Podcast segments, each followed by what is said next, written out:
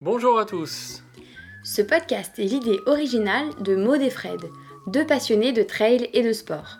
Ici, on parle de motivation, de conseils, de coups de pouce quand vous êtes au plus bas, De tout ce qui vous fera accomplir vos objectifs sportifs, peu importe l'ambition que vous avez.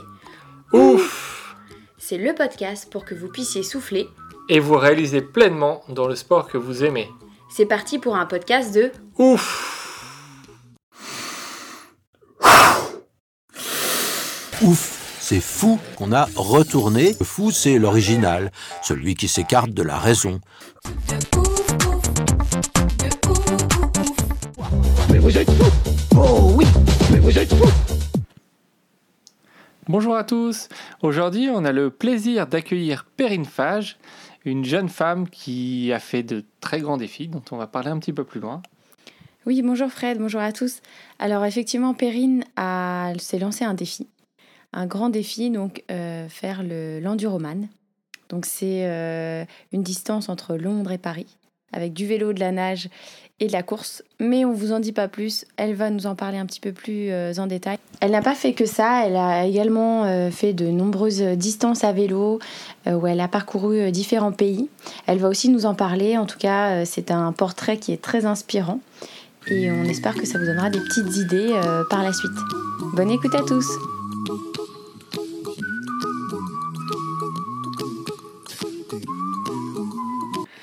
Alors, bonjour Perrine. Merci d'avoir accepté de répondre à, à nos questions. On est très content de t'avoir avec nous aujourd'hui, après tes petits périples dont on va parler un peu plus loin. Bonjour, mais merci de me recevoir. Avant de parler de tes exploits de ouf, est-ce que tu peux nous dire qui est Perrine Fage? Alors, Perrine Fage est une jeune femme de 38 ans euh, qui est euh, donc je vis au Qatar euh, depuis 4 ans maintenant. Je suis euh, avocat de Mhm. profession. Maintenant, je suis euh, juriste dans une entreprise de médias sportifs. Euh, et euh, à côté de ça, on- beaucoup de gens disent que c'est une double vie. Moi, je, je dis juste que je vis euh, les passions. je vis ma vie avec passion à côté de mon travail. Je suis très contente d'a- d'avoir cet équilibre en fait entre les deux. Euh, donc voilà, donc c'est, c'est- c'est les, journalistes souvent aiment bien euh, que je rencontre aiment bien faire des sujets sur moi, sur les sujets double vie. je sais pas, je sais pas comment il faut le prendre. Euh, donc en gros, bah moi voilà, j'ai mon travail la journée et puis le reste du temps, je le consacre à m'entraîner pour faire des défis sportifs. Je suis euh, une athlète euh, sans prétention, hein, mais euh, mais je m'entraîne beaucoup pour pouvoir euh, réaliser des choses euh, au-delà de mes limites ou euh, en tout cas au moins les toucher. et voilà. Hmm. D'accord. Ok, Ouais, très bien. Est-ce que tu peux nous dire euh, par quel sport tu as commencé en premier? La course, le vélo, la natation? Et comment tu y es venu? Alors, donc, j'étais euh, athlète euh, en équipe de France d'équitation quand j'étais euh, jeune, jusqu'à 18 ans. D'accord, donc pas du tout le vélo, la course ou la natation Pas du début. Pas, du tout, mais bon, c'est quelque chose, la compétition et, et surtout le, les, les sacrifices que ça représente de- d'effectuer un sport pour, pour arriver à mener à bien ses, enfin, voilà, ses, ses rêves et ses objectifs. Enfin, ça, c'est quelque chose que j'ai eu dans mon éducation depuis que j'ai, euh, voilà, quand j'ai commencé très jeune. Donc, euh, en fait, voilà, j'allais à l'école, mais moi, mon but dans la vie, c'était d'être cavalière de haut niveau. Et, euh, et ça, c'est quelque chose qui reste en vous, c'est-à-dire que vous savez que par le travail et par les sacrifices, ben, vous pouvez obtenir et, arriver réaliser vos rêves. Après, par la suite, bon, bah, euh, j'ai pas continué sur cette voie. J'ai fait des études et, et ensuite j'ai commencé à, découvrir le monde et euh, pendant mes études et puis après euh, d'un point de vue personnel. Et j'ai fait beaucoup de, de, de, voyages seuls euh, partout et, et petit à petit j'en suis venue au sport, au- bon, bah, des treks. Euh, Et de là, en fait, de, de, de, la montagne, au début, c'était des treks plus engagés, et puis après, ça a été de l'alpinisme. Euh, et de la montagne, en fait, j'ai commencé à, vraiment me mettre au sport pour être, pour être fit, pour, euh, pour pouvoir aller plus haut et plus loin. Donc, donc voilà. Donc ça, c'est assez récent finalement. C'est, il y a quelques années, hein, il y a 6-7 ans. Et, bon, et du coup, euh, c'est allé très vite parce que bon, moi, je suis un peu quelqu'un de- d'excessif. hein. C'est-à-dire quand j'ai, quelque chose en tête, je, mets tout en œuvre pour réussir et pour y arriver. Et du coup, euh, et du coup ça s'est fait très vite. C'est-à-dire que j'ai commencé à courir. Euh, et puis après, je suis arrivée au Qatar et je me suis mis à, faire du vélo. Et en trois ans, j'ai fait, je sais pas, j'ai dû faire six Ironman, six semi-Ironman, l'enduroman. J'avais pas nagé, j'ai fait, j'ai traversé la Manche. Rien que ça, quoi. et, et, voilà, et, je, et, voilà, et ça continue. Alors ben, maintenant, euh, c'est un peu différent parce que euh, toutes ces courses, euh, j'ai beaucoup apprécié, mais maintenant, je, je, suis plus sur. Parce qu'à chaque fait, à chaque fois, je change d'objectif. enfin, je vais au bout de ce que je veux. Donc, j'ai eu mon, dada, c'était l'Ironman là récemment. Je suis allée à Kona et puis, et puis maintenant, j'ai envie de, plus d'autres choses, de, bah, de revenir plus peut-être au voyage et, euh, et du coup euh, et à la montagne et du coup là euh, bah, je suis plus au vélo en altitude en ce moment c'est mon nouveau truc. D'accord. Bon, on, va, on, va, y revenir un petit peu plus loin.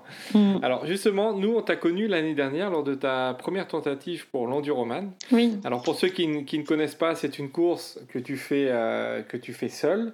Tu pars de Marble Arch excuse-moi mon anglais, euh, à Londres, jusqu'à l'Arc de Triomphe à Paris en trois étapes. Donc il y a 140 km de course jusqu'à Douvres, 35 km de nage pour euh, traverser la Manche. 35 km, c'est en théorie, hein, parce que euh, je pense que tu vas, nous, tu vas nous expliquer. Et pour finir, 290 km de vélo jusqu'à Paris. Mm. Est-ce que tu peux nous dire quand, quand est-ce que tu as eu l'idée de te lancer dans cette épreuve? Justement, pour revenir sur euh, quand je suis arrivée au bout de, de, mes envies, de mes lubies d'Ironman, euh, en fait, comme ici, je, je, sais que je suis dans, au Qatar pour un temps limité et j'ai beaucoup de temps pour m'entraîner. Et je me suis dit, oh là là, tu sais pas combien de temps tu vas être ici.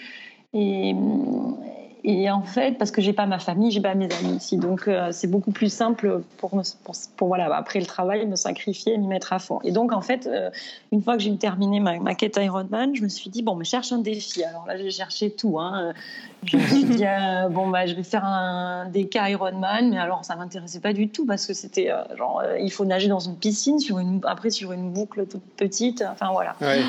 j'ai pensé à des ultra trails, mais ça c'est venu après. Et puis je je sais pas, il n'y a rien qui m'a qui m'a donné envie. Et puis j'ai vu ce challenge euh, en cherchant sur internet, hein, bêtement. Euh, j'ai vu ce challenge de l'enduroman. Je me suis dit, oh, bah, ça reste dans le triathlon. Euh, Bon, pourquoi pas. J'ai tout de suite contacté avec mon coach. On a contacté. Il s'avérait que mon coach avait déjà en fait accompagné euh, un des candidats quelques années auparavant, qui était un ami à lui. Mmh, d'accord. Donc du coup, je l'ai contacté. Je dis bon, est-ce que c'est faisable? Parce que la difficulté majeure, évidemment, c'est de traverser la Manche. Moi, j'avais aucune idée de ce que ça représentait exactement. Euh, moi, pour moi, nager, je nageais 3 km 8 pour faire un Ironman, euh, mais pas plus. Et ce qui est déjà pas mal. oui. Et moi, je, je pas. Moi, je suis jamais sortie de l'eau très rapidement dans les premiers, mais bon, après, je me rattrapais sur le vélo. Mais euh, du coup, euh, bon, on a, on a discuté avec des, Il y a aussi des, des coachs d'eau libre pour savoir, voilà, est-ce que cette personne est capable, est-ce que Perrine est capable en 8 mois, enfin 10 mois, de traverser la Manche avec une combinaison. Hein, parce qu'il faut aussi faire la distinction entre euh, la vraie traversée de la Manche et sans combinaison. Euh, pour l'enduroman, on a une exception de le faire avec combinaison, ce qui est beaucoup plus facile et ce qui permet en 10 mois d'être prêt pour traverser la Manche. Parce que euh, sinon, il vous faut quand même quelques années euh, pour vous adapter à l'eau froide où il faut déjà être un bon nageur quand même. Hein. C'est un, un, mhm. autre niveau, c'est différent, c'est un autre challenge. Et puis, donc, ils m'ont dit, bah oui, mais alors, bon, là, on est rentré dans un processus, on était, je me rappelle, en étant ouais, novembre, et là, on a, on a tout de suite euh, mis le training plan avec les étapes. Euh, voilà, il faut que tu sois capable de, de, faire ça à tel mois, tel mois, tel mois. Tu dois être capable de faire ça. Et si tu n'y arrives pas, on ne on, on te, fait pas traverser.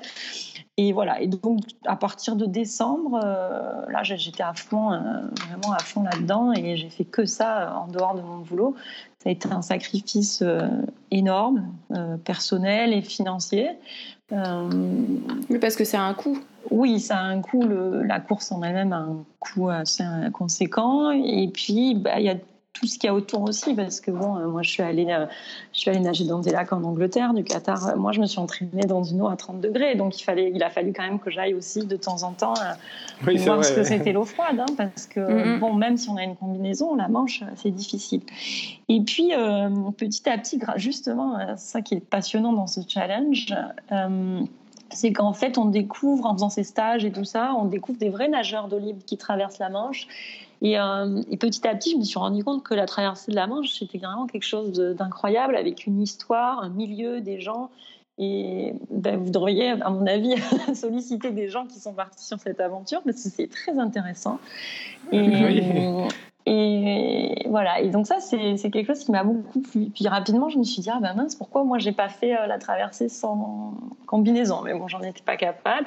Et je pense qu'un jour, je traverserai la Manche sans, je tenterai de traverser la Manche sans combinaison. euh, euh, voilà, pour le faire, parce que c'est vraiment quelque chose qui a du sens et qui, représente, ouais, moi, enfin moi en tout cas, je, je trouve ça un beau challenge.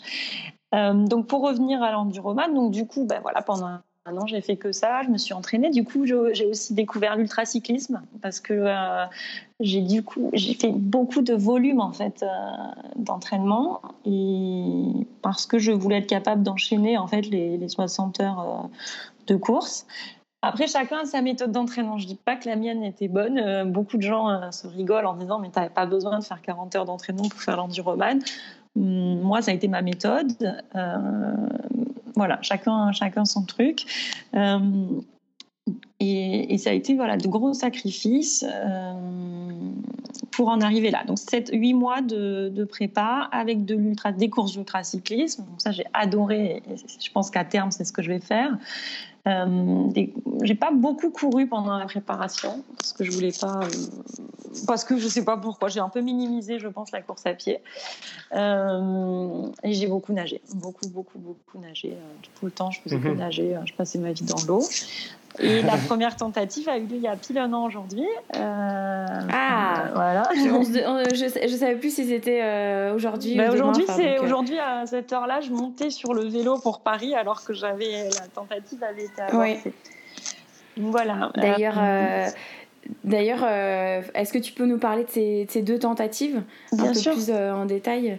Et la première, euh, du coup, euh, qui, euh, qui a dû malheureusement, enfin, qui n'a pas dû être comptabilisée, si, si c'est bien ça, parce que, à cause de, de la natation. Je, je suis revenue plusieurs fois sur les raisons de, de cet échec. Et, bon, déjà, ça s'était très bien passé. On était vraiment très près avec ma, mini-équipe. Et, euh, la course à pied s'est extrêmement bien passée. Euh, J'ai couru en 16 heures. Je suis arrivée extrêmement fraîche à Douvres. Euh, C'était super. Euh, Et puis, bon, il faut savoir qu'en fait, euh, la traversée de la Manche, c'est un peu comme quand vous êtes en montagne, si vous voulez. Vous êtes sur un, dans un milieu hostile et il ne faut pas y rester longtemps. Et je pense que beaucoup de gens font l'erreur de croire qu'en allant doucement, on finira par arriver. Ce n'est pas du tout le cas. Plus vous allez doucement, plus la ligne d'arrivée s'éloigne. Et puis surtout, à partir d'un moment, c'est comme si vous êtes sur un vélo et que si vous ne roulez pas à 30 km/h, jamais vous n'arriverez. La ligne d'arrivée, elle est fictive et jamais elle n'arrivera. Donc en fait, il faut aller vite, vite, à un, à un certain niveau. Et en fait, dès le début, il faut être à fond. Et puis, il y a d'autres choses que j'avais pas hum, non plus saisies. C'est que dès que vous vous arrêtez pour boire, dès que vous vous arrêtez pour vous plaindre, hein, parce que euh, je suis parfaite, mais je me plains un peu. C'est normal, hein, on est tous humains, Non, parce donc que là, euh, je suis on, en on t'en de- voudra pas. hein. Je suis en train de, je suis en train de suivre les traversées des Français aujourd'hui et il y en a un qui est en train de se faire bouffer par les méduses et il est pas content et je me dis ah. Ah. Et en fait, Ah. se plaindre, mais ça c'est pareil en trail et dans tous les, dans toutes les aventures. Mm. hein, Oui, se partout, plaindre, ouais. c'est très énergivore et il faut surtout être concentré à 200%. Je crois qu'il faut vraiment pas penser. Et, ça m'est arrivé de, de- de- d'essayer de savoir où j'en étais. J'ai eu un problème de communication avec mon bateau. Donc, dès que vous vous arrêtez, vous vous demandez quelque chose. En fait, vous vous arrêtez 10 secondes et vous reculez d'un kilomètre. Vous vous en rendez pas compte. Et ça, je suis... on me l'a expliqué après j'ai compris. Voilà, tu t'arrêtes, tu poses des questions, tu as reculé de 20 minutes de nage. C'est, énorme. Tu t'es Ouais, arrêté de c'est 10 terrible, secondes. ouais. hein. Ouais. Et hum, Mentalement, ça doit être dur. ouais. On se dit euh, qu'on- qu'il faut pas jamais s'arrêter, en fait. Exactement. Et il faut pas regarder devant, il faut pas regarder derrière, il faut juste nager, se taire. Et je pense que euh, si je devais conseiller à quelqu'un, enfin, si quelqu'un me posait la question, est-ce que tu as, un conseil à donner, c'est aller sur des bateaux avant, en fait pour, euh, pour voir comment ça se passe, pour comprendre ce qui se passe sur, euh, sur ça. C'est un peu l'enfer. moi, j'ai eu des, des, conditions météo euh, pourries. Hein. mais je ne sais pas si j'aurais pu réussir ou pas la première fois. Je pense aussi dans ma tête que j'avais pas suffisamment confiance en moi. C'est quelque chose qui m'a beaucoup intimidée. Et j'ai perdu beaucoup d'énergie à me poser des questions. Et, ça, et, et en ce sens, j'ai beaucoup appris pour cette course-là. Et, et, voilà, et ce qui s'est passé, c'est qu'au bout d'un moment, on était près des côtes. Hein, et puis, euh, je nageais, j'étais, j'étais OK. Et, là, le pilote, là, j'avais raté le rendez-vous. La marée avait tourné. Là, il y en avait, on était pourtant à 2 km. Hein, mais la marée, là, il me dit, mais en a pour 8 heures et encore, on n'est pas sûr d'arriver. Et alors, je me suis posé la question en me disant, on n'est pas sûr d'arriver. Moi, j'aurais pu nager 8 heures. J'étais à 15 heures, je crois. J'aurais pu nager 8 heures. Pourquoi, pourquoi il m'a pas laissé? Et en fait, j'ai compris la deuxième fois ce que ça voulait dire aussi. Euh, parce que donc après donc quand je suis remontée sur le bateau j'étais déçue mais euh, bon la première chose que je me suis dit c'est j'ai pensé à mes proches et tout qui, qui m'avaient vachement soutenue et je me suis dit merde c'est pas cool tout le monde est déçu pour moi moi euh, je, je savais pas trop ce que je pensais en fait et, et, puis j'ai dit, mon père, il m'attendait à Calais. Et j'ai dit, mais est-ce que je peux finir la course quand même euh, C'est pas grave, je ne pas comptabiliser et tout. Et puis ils m'ont laissé finir la course et ça m'a redonné le sourire. Et, et j'en fais euh, et j'en garde ce que je, je disais euh, récemment, c'est que j'en garde un meilleur souvenir finalement que la deuxième, parce que la deuxième, en fait, bon bah ça a été encore un deuxième sacrifice financier déjà. Je me posais la question de savoir si je le faisais pas pour satisfaire un ego ou ah, je savais pas trop, ou si c'était parce que j'ai un caractère de jamais lâcher, de finir ce que j'ai commencé. Donc moi-même, je savais pas trop. Et puis euh, du coup, j'avais une équipe encore plus restreinte, j'avais personne qui pouvait m'assister. Donc c'est un peu bon, voilà. Euh, on s'est fait tout voler au départ à Londres, la voiture et tout ça. Donc je suis partie dans des conditions euh, horribles.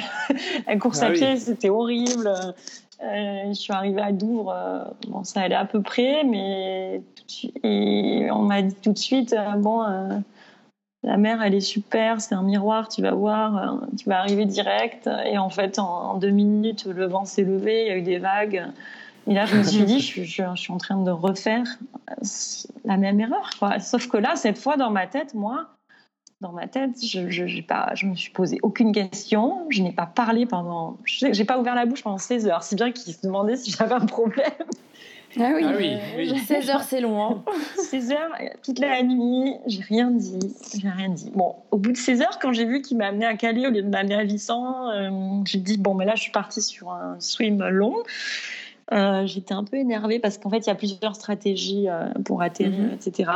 Et en fait, ça a été dû à cause des courants. Et j'étais un peu énervée qu'on m'amène sur un swim de. Et quand on arrive à Calais, ça veut dire qu'on a fait 60 km. Donc j'étais un peu énervée. Et pas 35 euh, comme euh, voilà. on avait dit avant. Et moi dans ma tête, je m'étais dit bon, ben là je nage bien, je nage fort, je me suis pas arrêtée. Dans ma tête, moi, j'en avais pour 16 heures. Et, et, quand au bout de 16 heures, j'ai compris que j'étais pas du tout à Calais et que j'étais pas du tout arrivée, euh, là j'ai commencé un peu à, à, craquer, puis je commençais à avoir je crois aussi que j'étais moins en forme la deuxième fois. Les deux tentatives se sont faites en deux, fois, à un mois et demi d'écart. Il y a un moment aussi, bah le corps, il fatigue. Oui, la fatigue était là, mais déjà. Mais de toute façon, personne n'allait me faire remonter sur ce bateau. Donc, il fallait que tu arrives, Et euh, il y a un moment où euh, j'ai vu les côtes arriver, et ça, je pense que les marins peuvent comprendre. Euh, j'arrivais pas à passer les courants. Je voyais les gens en maillot sur la plage. J'arrivais pas à à passer les dernières barrières de courant. Et en fait, je comprends aussi pourquoi il m'avait arrêté la fois d'avant, parce que je n'aurais jamais pu passer ces dernières barrières. Sauf que là, j'avais une rage folle. Euh, je, voulais vraiment y arriver.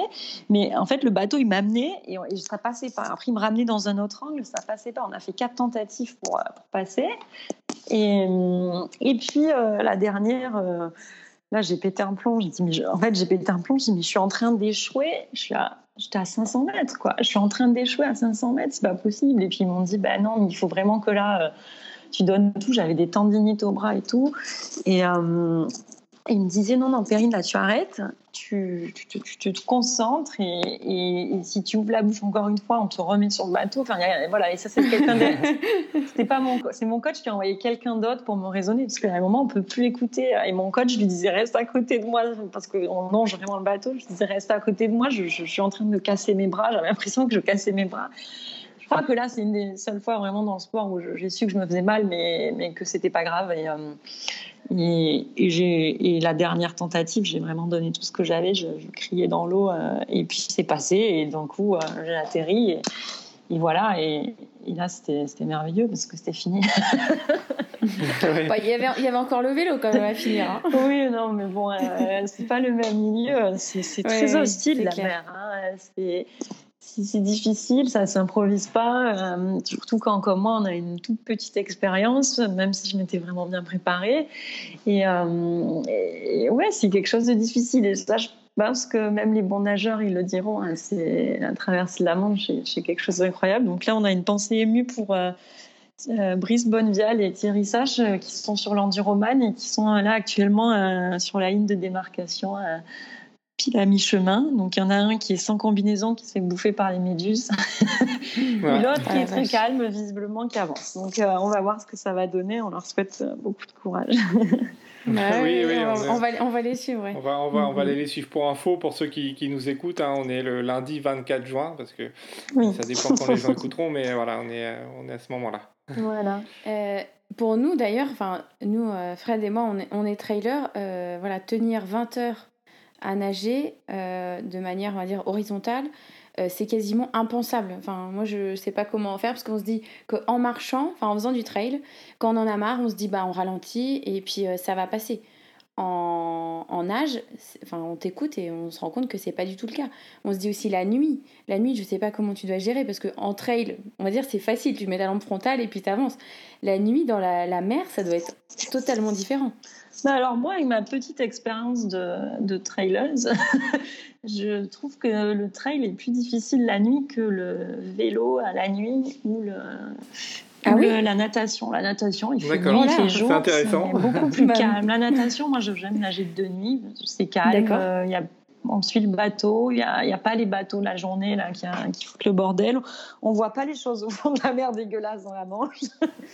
D'accord. Euh, alors, il fait un peu plus froid parce que le soleil ne réchauffe pas le dos, évidemment.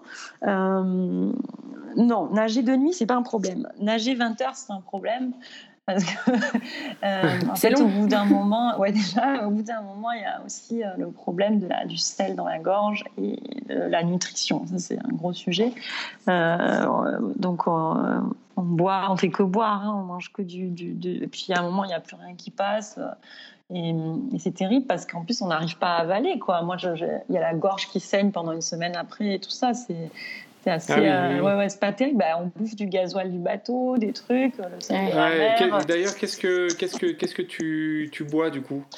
Alors, bah, pendant la traversée, oh, bah, euh, c'est que liquide. Moi, j'ai mangé que liquide, ça dépend des gens. Hein. Moi, j'ai fait que liquide, euh, bah, euh, des boissons sportives. Hein. Et puis, on mélange, enfin, on change pour changer les goûts parce qu'au bout d'un moment, il y a des trucs qu'on supporte plus et on les recrache direct.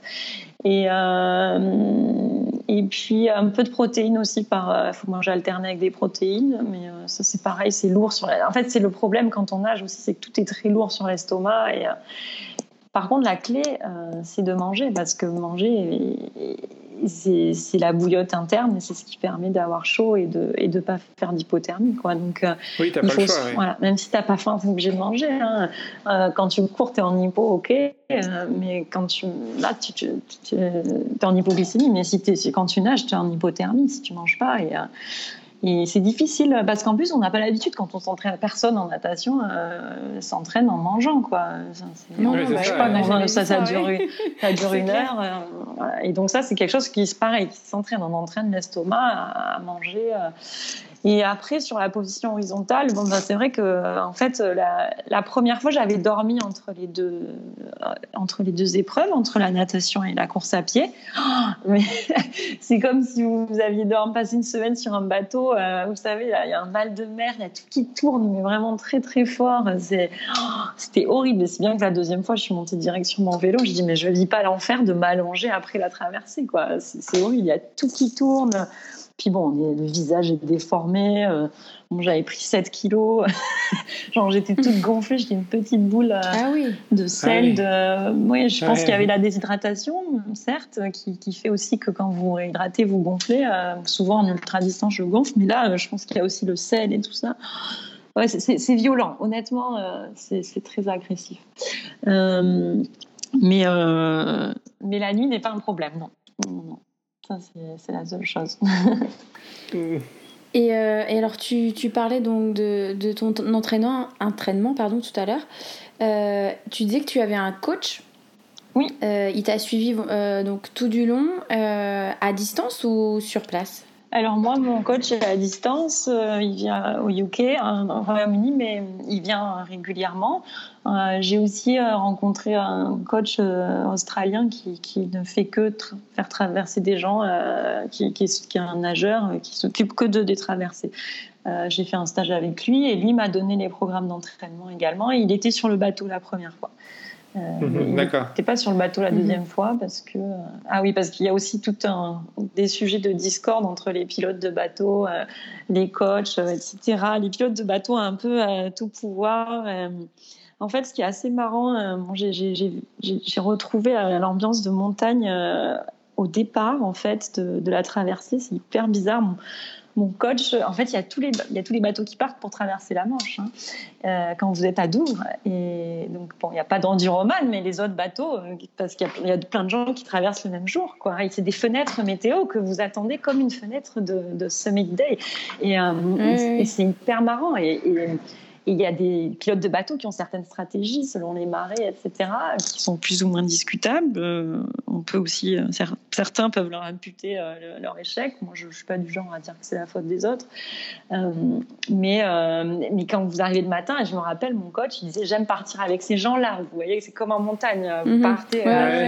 On fait confiance à certaines personnes. Qui décident de partir à quelle heure Ah, lui, c'est un bon guide lui, c'est un bon guide. Euh, S'il part là, c'est que c'est la bonne fenêtre. Et, euh, et c'est marrant. Bon, finalement, c'était pas la bonne fenêtre, mais, euh, c'est assez intéressant cette ambiance d'attendre la météo, d'être tributaire du temps. Bah, que le bulletin météo finalement change complètement en cours de route. voilà, et je pense que d'avoir fait de la montagne avant, ça m'a aussi permis de, de, mieux assumer mon échec aussi. Parce que ça m'est déjà, déjà arrivé de, de traverser, d'être, voilà, notamment la Concagua je suis arrivée, euh, on s'est retrouvé dans des complètement coincé dans des tempêtes et tout. On n'a jamais pu. On était au dernier camp, on n'a jamais pu monter quoi. Donc, euh, mais bon, ça c'est la vie. Hein. Quand on est dans des milieux comme ça, euh, il faut respecter la nature et il faut Exactement, hein. jamais forcer. Ouais. ouais, ouais, Voilà, il y a des vies qui sont en danger. bon, après là, je me dis que sur Enduroman, on monte sur le bateau. Hein. C'est pas pareil que c'est pas pareil qu'en montagne. Mais, mais bon, il y a eu des accidents, hein. mais très très peu. Alors, bah, du coup, tu, tu as, la deuxième fois, tu as battu euh, le record, donc tu es record woman de cette épreuve, en 67 heures et 21 secondes, si mhm. on ne se trompe pas. Oui. Euh, c'est des secondes qui comptent, hein, je pense, chaque seconde. Mhm. Qu'est-ce que ça te fait euh, d'avoir battu ce temps? Est-ce que c'était un objectif à la base? Bah, Moi, mon, mon objectif, c'était l'objectif de, Cyril de 60 heures, hein, donc c'était pas l'objectif féminin. Euh, comme je suis sortie de l'eau en 20 heures au lieu de 16 heures, que je savais que le vélo était un peu difficile, après je me suis même pas battue sur le vélo. Euh, genre, j'ai dormi, j'ai dormi au bord de la route. Après, au bout de quelques heures, euh, je l'ai pris cool. Non, bah non, ça me fait rien du tout. D'accord. C'est bien. J'étais contente parce que c'était fait. Voilà. Oui, tu avais validé quoi. Oui, tu l'avais validé après la première fois. J'étais contente parce que voilà que j'avais pas à le refaire.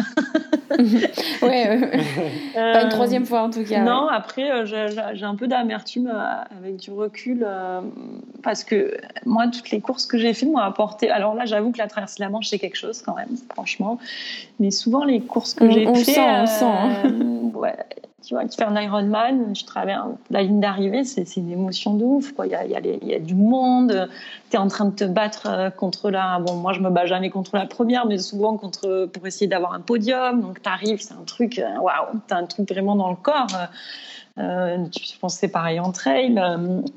Euh, souvent entre elles, tu as des beaux paysages et tout. Là, euh, bon, euh, tu fais Londres Douvres sur l'autoroute. Mm. bon, la traversée de la Manche, à part, c'est quelque chose, mais encore une fois, tu peux la faire et sans combi.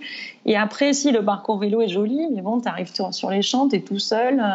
Bon, moi, j'avais quand même des amis qui étaient venus me voir, donc ça, c'était cool. Mais je sais pas, c'est pas pareil je trouve que c'est une course. Euh, je trouve ce qui est dommage, c'est que moi j'aime beaucoup les défis solo, mais solo solo. Et là, c'est un peu entre les deux. C'est pas une... Et j'aime bien aussi les courses. J'aime bien euh, faire des courses contre les autres. J'aime bien me battre contre les autres filles ou contre moi-même, parce que parfois je suis pas du tout euh, au niveau. Et parfois je, suis dans le coup. Ça dépend de, des disciplines. Et il y a des gens autour et ça stimule et tout ça. Là, c'est un peu bâtard, c'est un peu entre les deux, c'est ce challenge.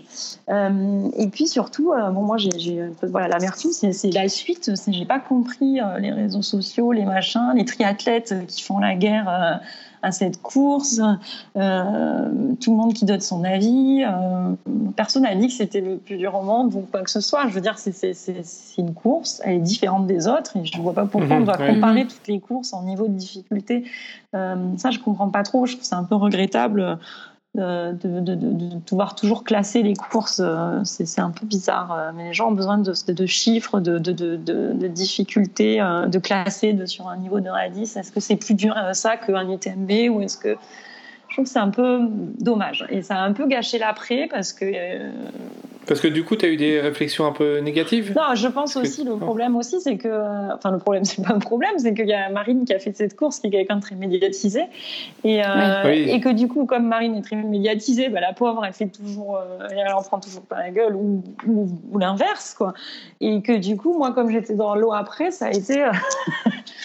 Euh, Euh, il y a eu beaucoup de gens qui ont donné leur avis et c'est un peu pénible. Voilà, je trouve ça dommage. Ah oui, tu as eu des comparaisons avec, euh, par rapport à ce qu'avait fait Marine, du coup Non, ça? non, parce que du coup, comme ça a été médiatisé, ben, tout le monde s'est intéressé à cette course, alors qu'avant, ce n'était pas non plus une course très connue.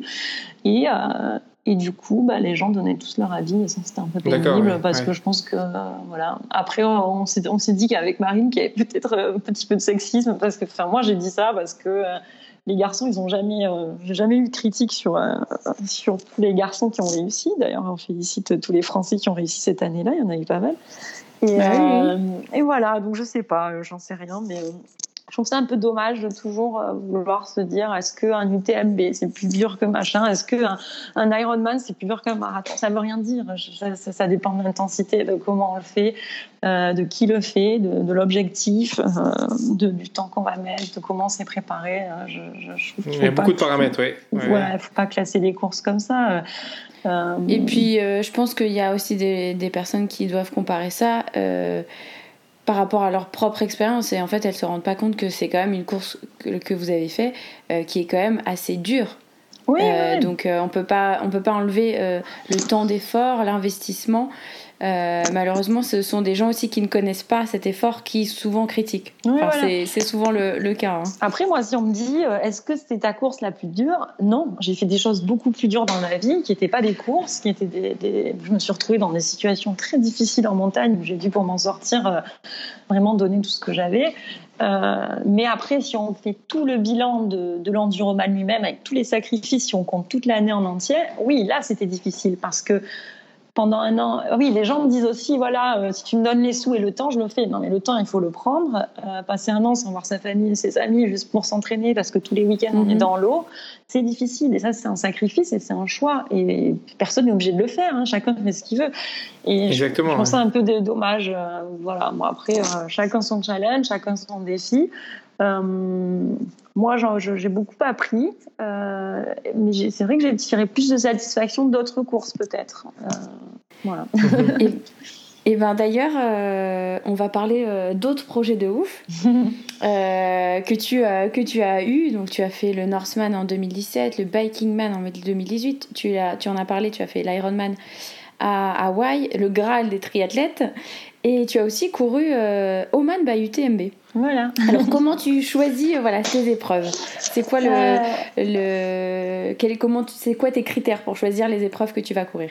Bon, en général, c'est euh, l'environnement. Est-ce que c'est beau? Euh, J'aime bien les endroits, ils sont jolis, le pays qui me plaît. Euh, le Northman, c'était super parce que bon, bah, c'est une course mythique. C'est vrai que c'est un peu à la base, bon, mais faut cocher la case. Mais c'est surtout parce que c'est en Norvège et faire du vélo là-bas, c'est ouf, c'est beau. Il euh, y, a, y, a mhm. tout le drame au début. Et nager, nager dans l'eau glacée aussi. Ça, c'est du cinéma. c'est du cinéma parce qu'au final euh, euh, c'est rien. Mais par contre, on a vraiment peur avant parce qu'il y a tout, tout est dramatisé avant. Il faut monter sur le bateau, mm. ils ouvrent le truc, on va sauter. Moi, je me suis dit, tiens, là, je vais mourir, c'est tout le plus dur que j'ai fait. En fait, l'eau, elle est, euh, bon, elle est froide, mais on a quand même des combis, des chaussons et des trucs. Et ça dure qu'une heure, quelques. Bon, après, le vélo euh, sous la pluie, dans le froid, c'est moins rigolo. Euh, mais c'est magnifique, c'est magnifique, franchement. Euh, et puis, puis il y a ce, ce stress. Est-ce que je vais être dans les 150 euh, et tout ça C'est dans 120, je sais plus combien. Tu l'as ton, ton t-shirt noir alors Moi, j'étais en stress parce qu'en plus, ma, mon support team, il comprend derrière, il me disait t'es 180. Donc moi, tout le vélo, j'étais là, non, je vais pas y arriver. donc j'étais comme une folle sur le vélo parce que je croyais que j'étais 180 alors que j'étais déjà dans le truc. Euh, Bon voilà, et ça c'est marrant. Voilà. Et puis c'est un truc qu'on fait en équipe aussi avec des, des, des support donc c'est vachement sympa. Euh, à Hawaï, euh, j'ai eu une expérience complètement gâchée parce que c'était genre un mois après les deux enduroman et j'étais mm j'étais cramée quoi. Je, je ouais, normal, normal. Et, et, se dire je vais à Hawaï pour être finisher. J'avais en fait je l'aurais pas fait. J'avais pris les billets d'avion déjà il y a des mois avant de savoir que j'allais faire deux enduroman et j'avais tout payé et en fait, je me suis dit, bon, ben, je savais pas quoi faire. Je me suis dit, bon, t'annules. Puis après, je me suis dit, bon, tu sais pas quand tu vas être qualifié, c'est quand même un peu de la chance.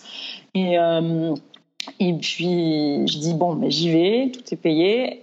Et ce que j'ai fait, c'est que la première semaine, je suis allée sur une île à côté, euh, grimper des volcans avec mon vélo.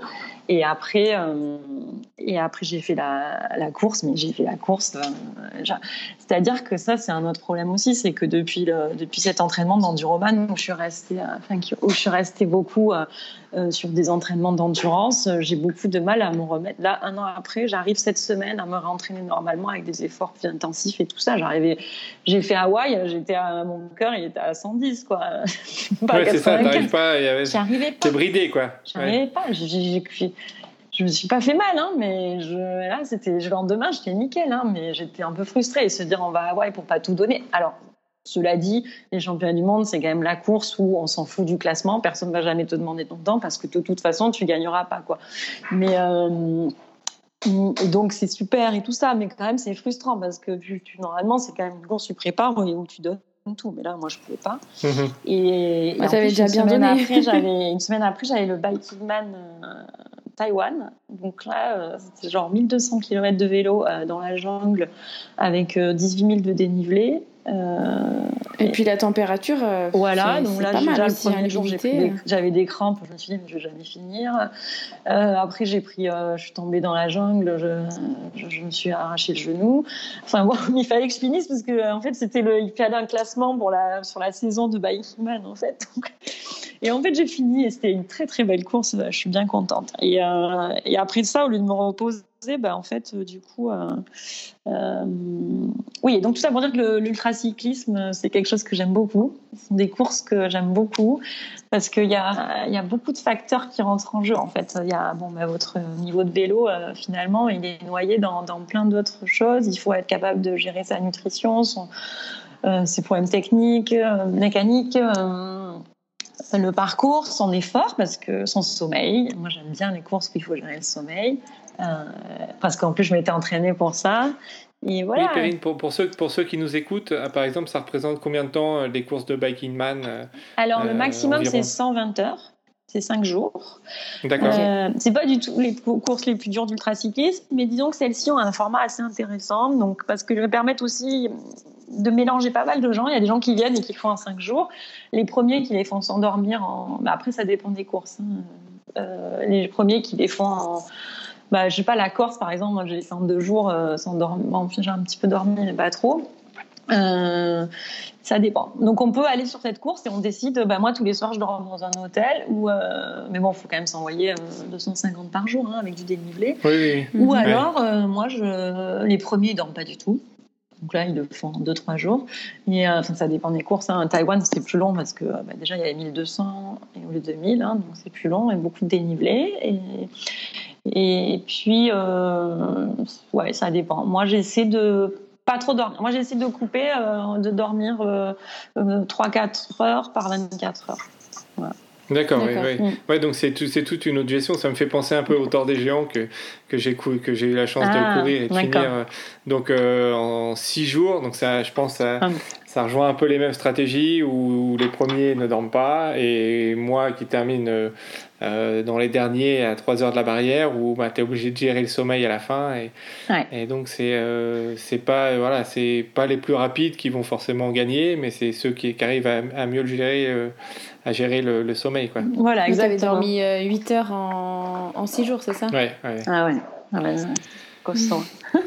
Ah, c'est- pas beaucoup. Hein. Bon, le vélo, le, le problème, c'est qu'il faut aussi une vigilance quand même. euh, Eh oui, oui, c'est autre chose. Il y a, il y a ouais, quand même Ouais, avec la vitesse. euh, des voitures, euh, il y a- Ouais. il y a des choses. euh.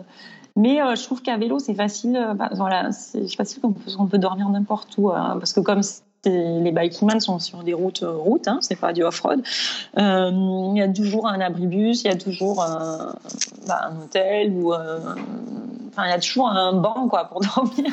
Alors que, alors qu'en trail, pour le Oman là, la, bah, le UTMB Oman, moi je me disais mais on dort où euh, en fait la première nuit? Est-ce que déjà je, je suis partie sur le trail, je me suis dit j'en avais jamais fait de ma vie hein, de trail. Je me suis dit Ah, bah c'est bien. C'est Est-ce que c'est- un bon début. est-ce que ces gens dorment Je me suis posé la question. Est-ce que euh, et donc heureusement qu'il y avait euh, Steven avec moi parce que lui, il a compris ce qu'il fallait faire. Parce que moi, sinon, je me serais fait sortir au premier cut-off. Je me suis dit, attends, 140 km, 44 heures, euh, tranquille. Moi, je finis tranquille. Mais bon, j'avais rien compris. En fait, euh, il y a la moitié des gens qui se sont fait dégager au premier cut-off euh, à 50 km. Et ça, je l'ai compris quand on est arrivé à 50 km et je me dis, mais le ravito, il ferme dans deux heures là, mais c'est pas possible. Je me fais pas sortir du, je me fais pas sortir. euh. Et en fait, il fallait s'accrocher, quoi. Moi, j'avais pas compris ça. Et je comprenais pas aussi en trail comment on dort. On dort où? On dort pas parce qu'on est dans la montagne. Ouais, C'est ça. ça. c'est ça. tu dors où tu peux. Donc ça, je trouve que c'est assez dur en fait en trail. Franchement. euh. Mais euh, j'ai vachement aimé l'UTMB Oman. D'ailleurs, du coup, bah, je fais la TDS là, euh, en août. Et, euh, Ah, bah, Ah, super. et la diagonale peut-être, enfin normalement. Ah bah Euh, la- voilà. la diagonale, tu, tu, vas, tu vas trouver des, des petits cailloux pour dormir, tu vas voir, c'est génial. J'ai j'ai fait une petite sieste. J'ai fait une petite sieste sur le chemin des Anglais à la fin. Tu penseras à moi D'accord. et tu te diras comment c'est possible de dormir sur ce truc.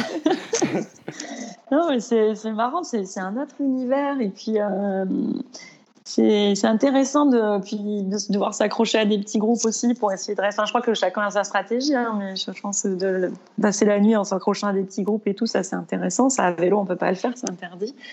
Euh, et puis, euh, non, c'est. Ouais, Oman, c'était dur. Hein. Franchement, je, je suis arrivée, j'étais rincée. Mais j'ai adoré parce que en fait, je sais que je passe mes limites là quand je commence à avoir un peu des allus ou d'avoir mon corps qui d'un coup se met à, à avoir un pic là d'énergie à la fin à 40 Mm. heures. C'est ça. Ouais. Ça. Et là, j'ai dit ah ça c'est bien, hein, c'est comme en ultracyclisme. en fait, c'est bien le trail.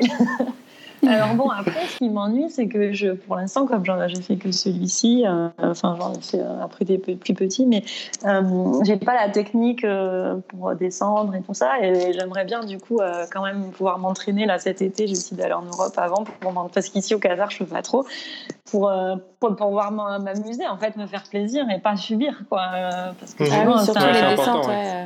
C'est dommage. Euh, Moi, je fais que tomber à fois et tout. Je vais finir en plus à TDS. Je crois que c'est un peu technique. Euh, donc, il suffit pas juste d'être capable de, tenir debout pendant euh, 30 heures. hein. Il faut faire 20 c'est plus court la TDS, je pense. C'est pas que ça aussi. Et donc, euh, voilà, j'aime bien toutes ces courses où il y a des complexités avec plein de facteurs euh, qui rentrent en jeu. Mhm. Et alors justement, euh, on parle beaucoup de longues courses, de- d'endurance.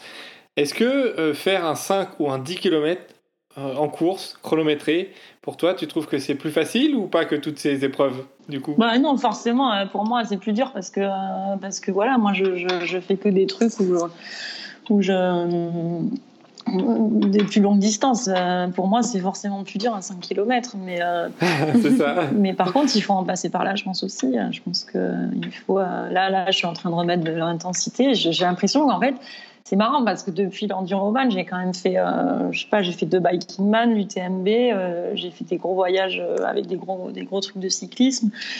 J'ai fait Kona, j'ai pas rien fait non plus en un an, mais j'ai l'impression de ne pas m'être entraînée en fait. Euh, et, là, je suis contente de m'y remettre. contente. Euh, bon, après, je parle attention et tout ça avec mon niveau à moi, etc. Mhm.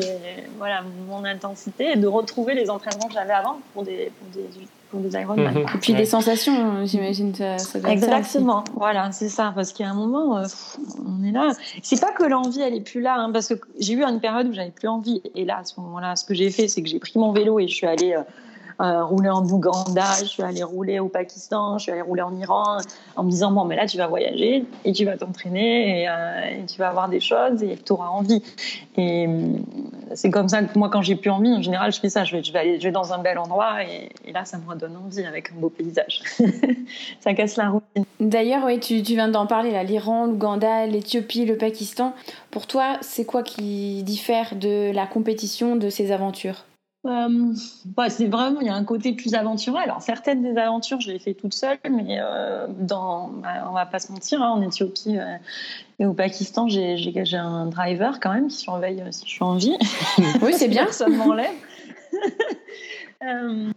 Bon, ah je me fixe toujours quand même un petit objectif. Hein. Je ne vais pas genre faire du bike touring. Euh, par exemple, euh, Ouganda, Rwanda, je me suis dit, ben voilà, tu as tant de jours, euh, tu fais un TV Kigali en tant de jours. donc il y a toujours un côté un peu performance, un performance à mon niveau, hein, mais un côté avec un objectif. Ça, il y a toujours ça.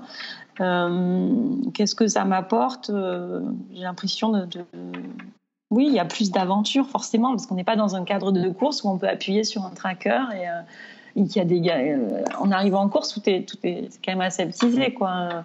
Même si j'ai eu des bonnes bonnes galères à des bike man, euh, s'il y a un problème, j'appuie sur un bouton. Oui, il y a moins de surprises. Hmm, là, bah, quand vous partez, même avec des guides, hein, surtout avec des guides d'ailleurs, parce que les mecs ils comprennent pas que vous voulez faire du vélo toute la journée, toute la nuit. Donc, il se passe des situations, il, y a toujours, il se passe toujours des trucs improbables. Et, euh, et puis, euh, ouais, moi, ce qui m'apporte aussi, c'est euh, d'aller rouler dans des endroits un peu moins, moins connus ou des routes moins visitées. Moins... Là, en Iran, il n'y avait pas de vélo, quoi. Il n'y avait pas de vélo. J'ai 50% de ma population qui m'a limite craché dessus, qui m'a insulté parce que j'étais une femme à vélo. Ah pourtant, j'étais couverte mais parce que j'étais aussi avec une Iranienne. Alors moi, l'Iran, euh, je vais y retourner aussi encore. Euh, c'est un, souhait de rouler avec des femmes iraniennes euh, ah, pour leur montrer que parce que c'est pas interdit en fait. donc tout le monde dit que c'est interdit. alors je pense que si j'étais toute, il y a plein de nanas qui font du bike touring en tour du monde et tout ça des étrangères euh, qui, qui, traversent l'Iran. Hein. Je ne dis pas que je suis une pionnière. Euh, en revanche, moi, l'idée, c'est de rencontrer des, Donc ça, c'est ce que j'ai réussi à faire euh, une fois, et de rencontrer des femmes iraniennes et d'aller rouler avec elles et de leur dire, voilà, n'ayez pas peur. tant que vous êtes habillés et que vous respectez les, les traditions et tout ça, vous mettez votre foulard et, voilà. Et donc, c'est euh, à la fois, je dirais, 50% critiqué et 50% euh, applaudi par la population. Mhm. Il y a des gens qui sont venus nous voir en nous disant c'est génial ce que vous faites. Euh, voilà. Donc, il y a un côté quand même assez intéressant. Euh, aller rouler au Pakistan pour moi aussi, c'est découvrir des montagnes dont j'ai toujours rêvé, bah, avec le K2 et compagnie.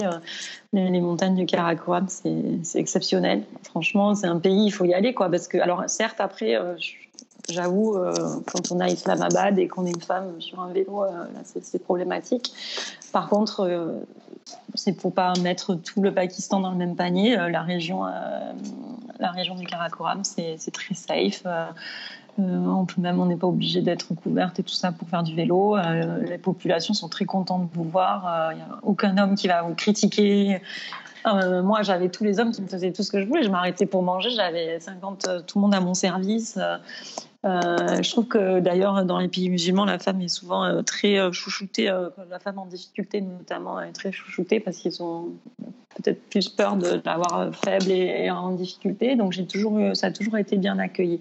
L'Iran c'est un peu à part. après j'ai, ouais, l'Éthiopie, là c'est le seul pays où je me suis pas sentie safe pour le coup. ah oui. D'accord. Ouais. Ah oui. Dans, quel, dans quel sens Les villes en fait, les villes. Bah, ça c'est souvent le cas dans beaucoup de pays, les grandes villes, euh, enfin les plus grandes villes, euh, un peu de, voilà, les gens qui essaient de me faire les poches ou euh, qui me suivaient. Je me suis moins sentie, je sais pas, je me suis dit tout peut arriver. Et là, j'avais quelqu'un qui juste m'accompagnait quand j'arrivais dans les villes, donc, donc ça c'était bien. mais je me suis dit que j'irais pas cette région-là, en tout cas où je suis allée moi, je me suis dit là, j'irai pas toute seule. Bref, tout ça pour dire que quand on fait ces, ces, très périples à vélo, euh, bien sûr que ce qu'on cherche, c'est l'aventure. Et, et elle est là. elle, est, elle, est, vraiment là. Et, d'ailleurs, comment tu est-ce que comment tu t'organises euh, quand tu pars sur ces sur ces aventures? Est-ce que c'est tu prévois l'itinéraire? Est-ce que tu prévois les logements, les choses, ou est-ce que tu te laisses euh, porter? Non, non, en général, c'est quand même plutôt organisé.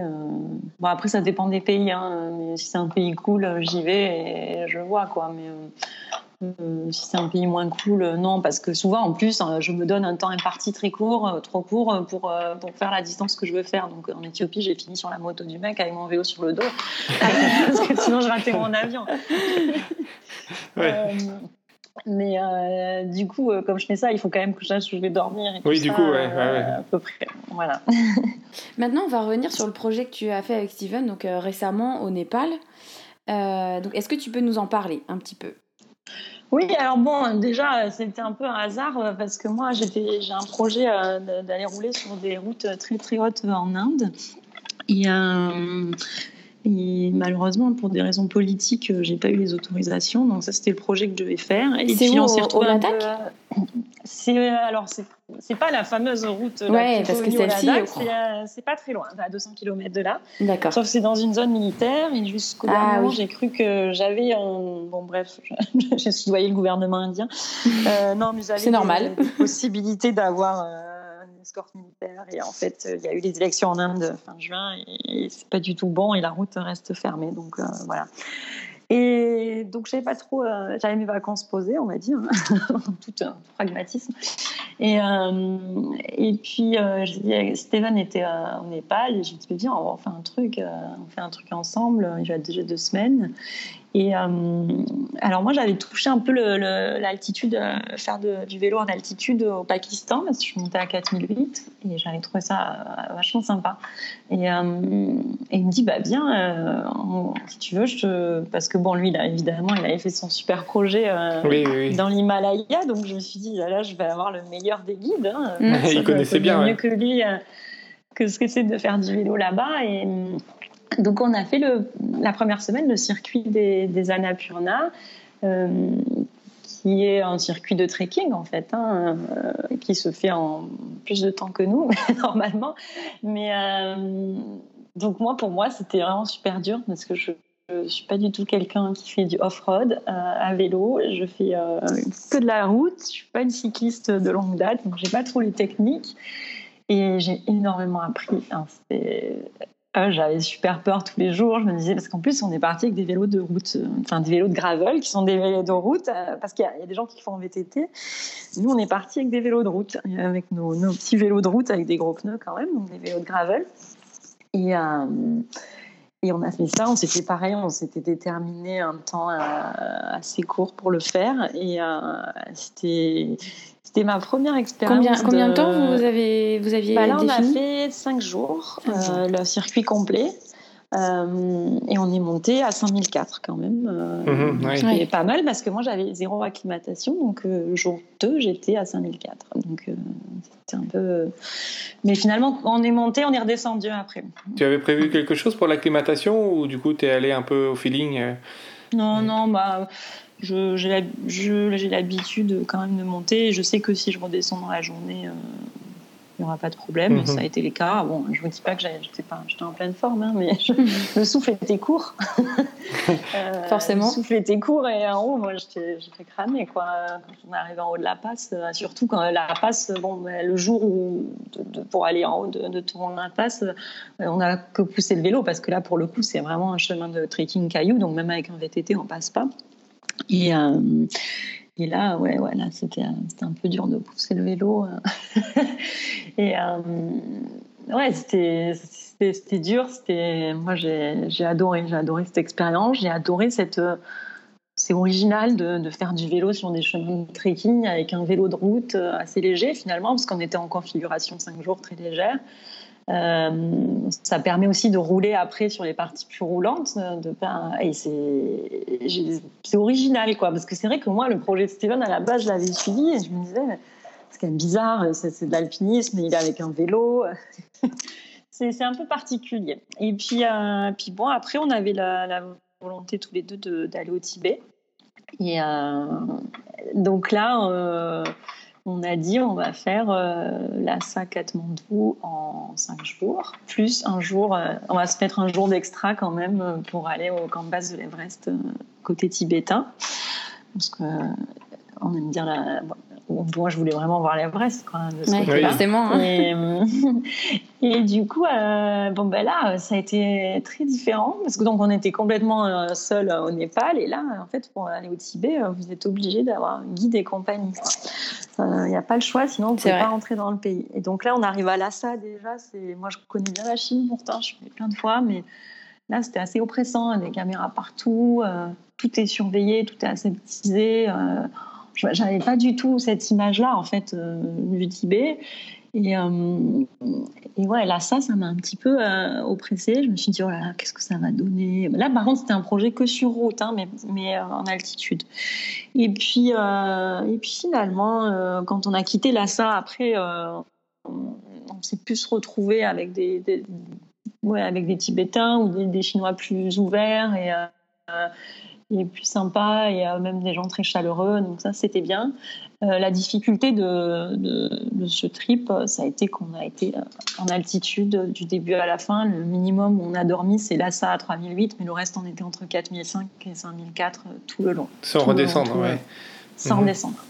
Et, et honnêtement, genre le premier, je sais plus si c'est le premier ou le deuxième jour, mais on a pris un coup dans la gueule et on s'y attendait pas du tout parce que on a l'habitude de l'altitude. Moi, je suis déjà montée plus haut. Enfin, et, bon, et je m'attendais pas du tout. Moi, je crois que c'était jour 2, quoi. Je m'attendais pas du tout. On retrouvait à, je crois qu'on était, on a passé une passe où on, est- on était plus mal. On devait être à 5000 ou un truc comme ça. Et je m'attendais pas à être aussi mal, quoi. C'est pas qu'on avait mal des montagnes ou quoi, mais Enfin, voilà, Ouais, en fait, c'est on a, dur, on a ouais. fait que grimper des cols comme on grimpe des cols dans les avec des passes moi, que je trouve magnifiques, euh, qui ressemblent. Il y, en a une, on dirait le Stelvio, il y a, y a- il y a 208 euh, tournants, ou je sais pas combien. Et, euh, Ouais. et c'est magnifique. Et en fait, on a fait que grimper des cols, mais sauf que c'était des cols où on commençait à 4005 et on arrivait à 5002, 5004. Ouais. Ouais. Et bon, ça, c'était, c'était génial parce qu'on a fait des descentes de fous, etc. C'était magnifique et j'ai trouvé que le Tibet aussi était très diversifié, euh, les paysages. Et euh, c'était vraiment incroyable. Mais c'était très dur, très très dur, très engagé. Et, euh, mais bon, ça m'a, ça m'a donné envie de- d'aller plus haut à vélo. Il faut trouver des routes, c'est ça le problème. Et alors, il y a quelque chose qu'on n'a pas abordé, c'est euh, donc euh, ton entraînement et ton alimentation pour cette traversée. Est-ce que il a été différent, adapté ou, ou est-ce que tu as gardé la même chose que ce que tu faisais habituellement?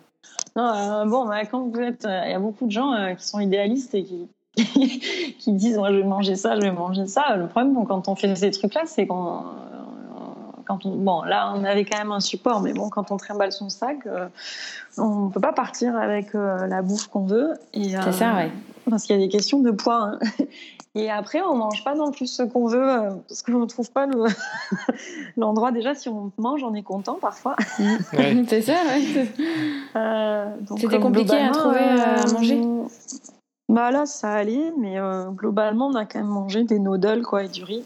Ouais, ça, ça, fait avancer. Hein. Ouais, moi, je- j'ai moi qui aime manger de la salade et des légumes. euh, bon, Ouais. voilà. Mais euh, c'est vrai que moi, j'ai un problème, c'est que je mange pas assez. Et, euh, et, et quand, euh, et voilà, on a des. Ouais, c'est la difficulté, c'est de, de trouver, euh, parce que moi, j'arrive pas à manger euh, genre euh, trois plats de pâtes et, et, continuer toute la journée. Moi, il faut que je m'arrête souvent et que je mange un petit peu beaucoup. Et, et le problème, c'est que comme Steven, il est beaucoup plus rapide que moi, quand on s'arrêtait, quand, il quand il m'attendait et qu'on mangeait un petit truc, je hop, je partais direct à où je m'avançais pour pour pas le faire, faire perdre trop de temps. du coup, euh, c'est vrai que c'était un peu euh, une adaptation un peu compliquée. Euh, mais non, côté nutrition, c'est vrai que dans un monde idéal, ça serait super de de pouvoir avoir la bouffe qu'on veut, mais mais c'est pas possible. Il mhm, faut être réaliste. faut être réaliste, quoi, franchement. Après, on peut faire des choix au restaurant ou dans ce qu'on trouve, mais parfois, on n'a vraiment pas le choix.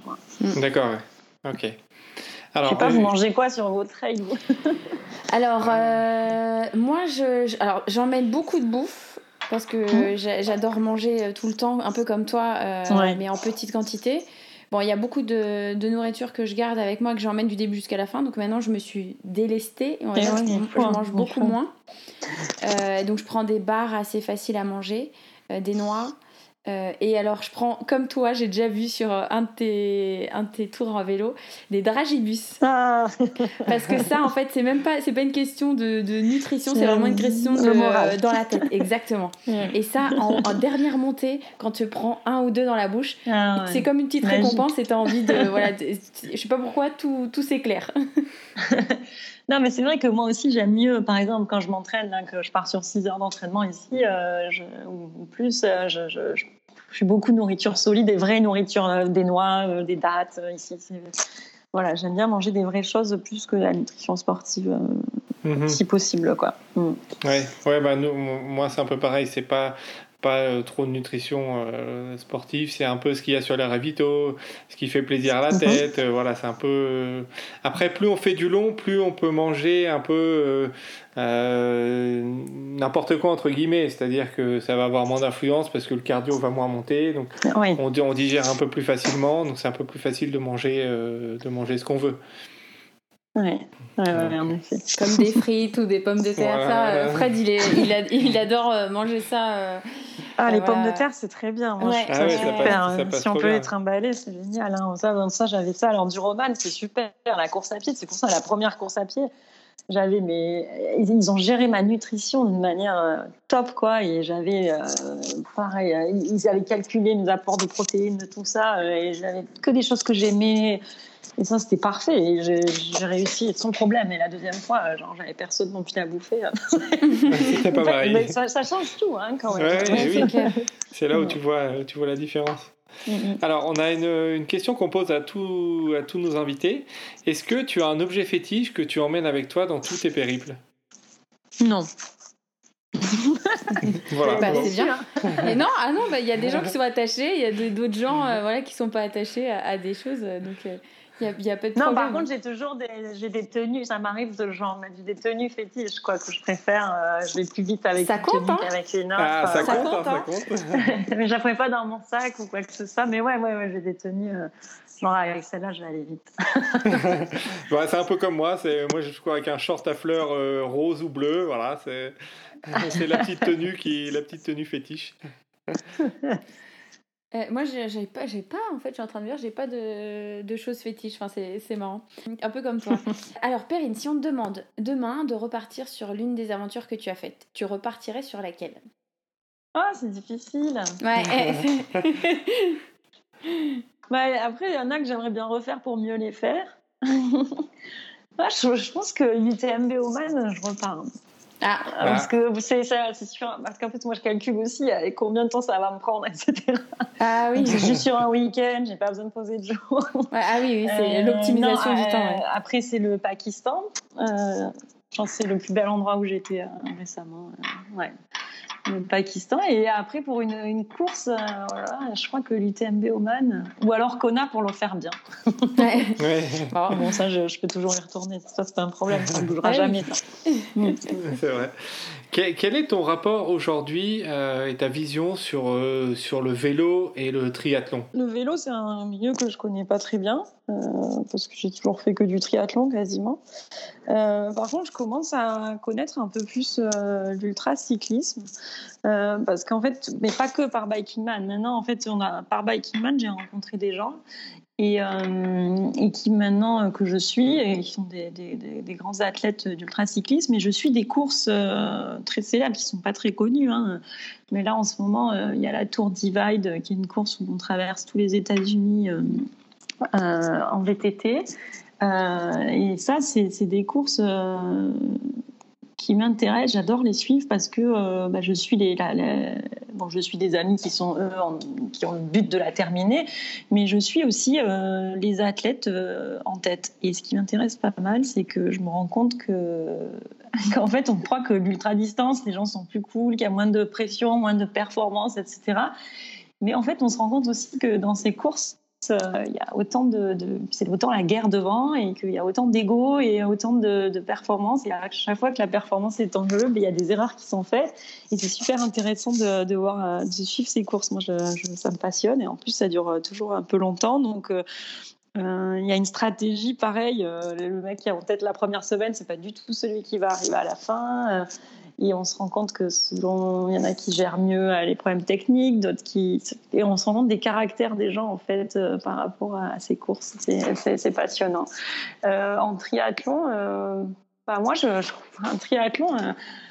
moi, ça a été, c'est un sport qui a été difficile pour moi parce que je trouve que c'est un sport où tout le monde, c'est hyper culpabilisant. Vous commencez le triathlon, tout le monde vous dit mais t'as pas acheté ça, mais t'as pas fait ça, mais tu t'es entraîné comme ça. Et, et, puis moi, je me rappelle à ma première course, genre euh, j'ai acheté un vélo en janvier, euh, j'avais jamais fait de vélo de ma vie. En juin, j'étais à Nice, j'ai dû le cacher parce qu'en fait tout le monde me disait mais tu vas pas faire un Ironman, t'as jamais fait de vélo. Et, et en fait, évidemment, ça m'a tellement saoulé que tout le monde m'explique tout que je l'ai dit à personne. En fait, j'ai fait ma course, je l'ai dit à personne parce que ah, c'est un peu dommage. Ouais, ouais. Bah, ouais, j'en avais. Bon, alors après, une fois qu'on fait ses preuves et tout ça, bon, ça va mieux, quoi. Mais au début, on est euh, testé, quoi. Alors, euh, bon, je trouve que euh, il y a plusieurs sujets, il y a plusieurs sujets dans ce que je vais dire, mais il y a un vrai milieu des, des age groupers qui veulent être performants, dont je fais partie aussi. Et c'est vrai qu'on y met nos économies, notre énergie, notre temps. Il y a plein de gens qui ont des familles, etc., et qui mettent tout là-dedans. Et du coup, on a tous un peu tendance à se comporter, euh, je, m'inclus dans le truc, hein, comme un peu des pros et tout ça, comme si c'était la vie, euh, la vie c'était ça. Euh, sauf que c'est pas nos métiers. et c'est toujours, il y a vachement de, c'est super culpabilisant le triathlon. C'est toujours, j'en sais rien. C'est un milieu bizarre. Et c'est vrai que j'ai un peu voulu en sortir. Mais là, et alors que j'ai rencontré des gens super cool en triathlon. Hein. Mais, euh, mais là, par exemple, ça me donne envie de refaire peut-être un Ironman, du coup. Ah, voilà. c'est complètement paradoxal, en fait. Quoi. Mais euh, je trouve que euh, c'est difficile. Les, les, les, catégories d'âge quand on veut être performant parce que parce que voilà on n'est pas professionnel encore une fois mais que mais qu'il y a tout je ne sais pas trop euh, exprimer ma pensée là-dessus. Je ne sais pas si vous voyez.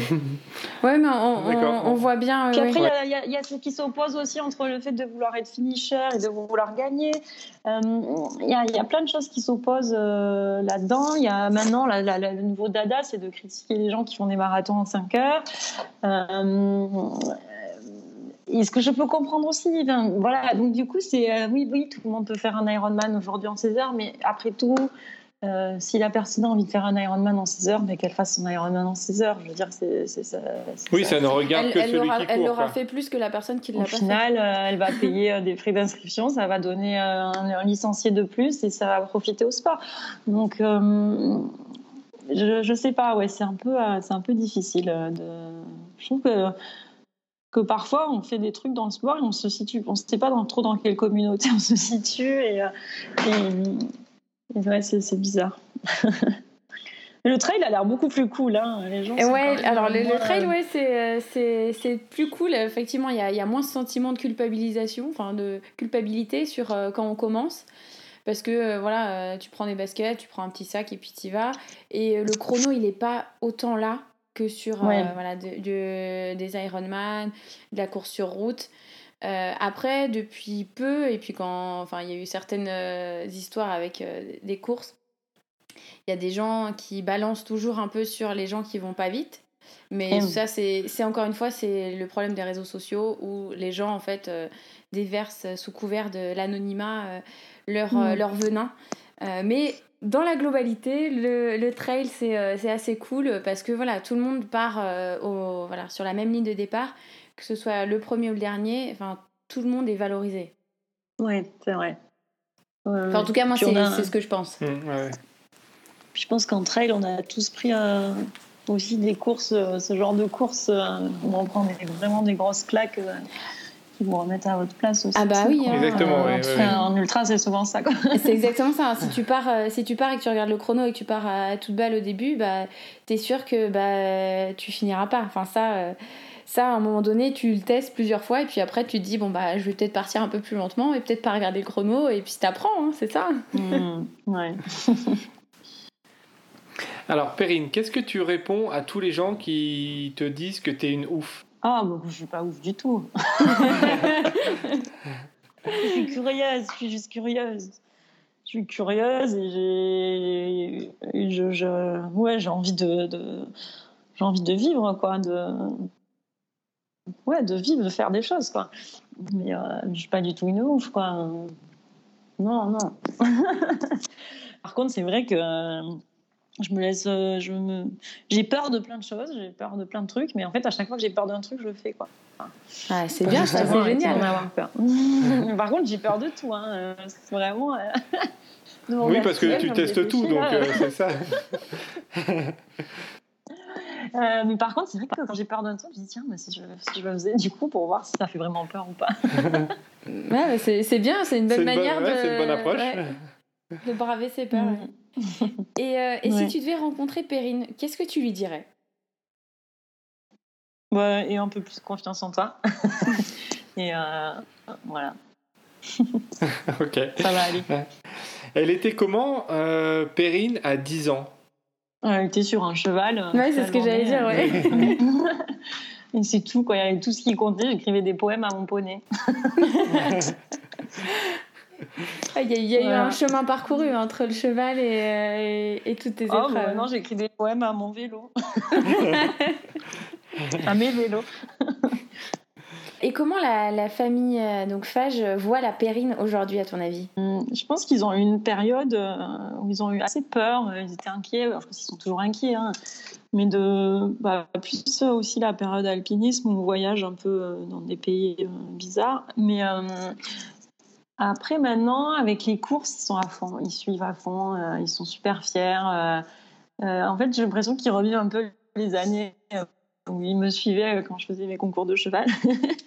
Et c'est marrant parce que ma mère, elle suit tout. là, elle a, elle, a, déjà, même chaque fois que je change de sport, donc là, par exemple, elle a déjà, elle a déjà donné mon temps pour la TDS. Elle est assez dure. Hein. Ah oui. bon, mais tu vas finir, tu, tu ah, vas finir trois heures avant que toi. Enfin.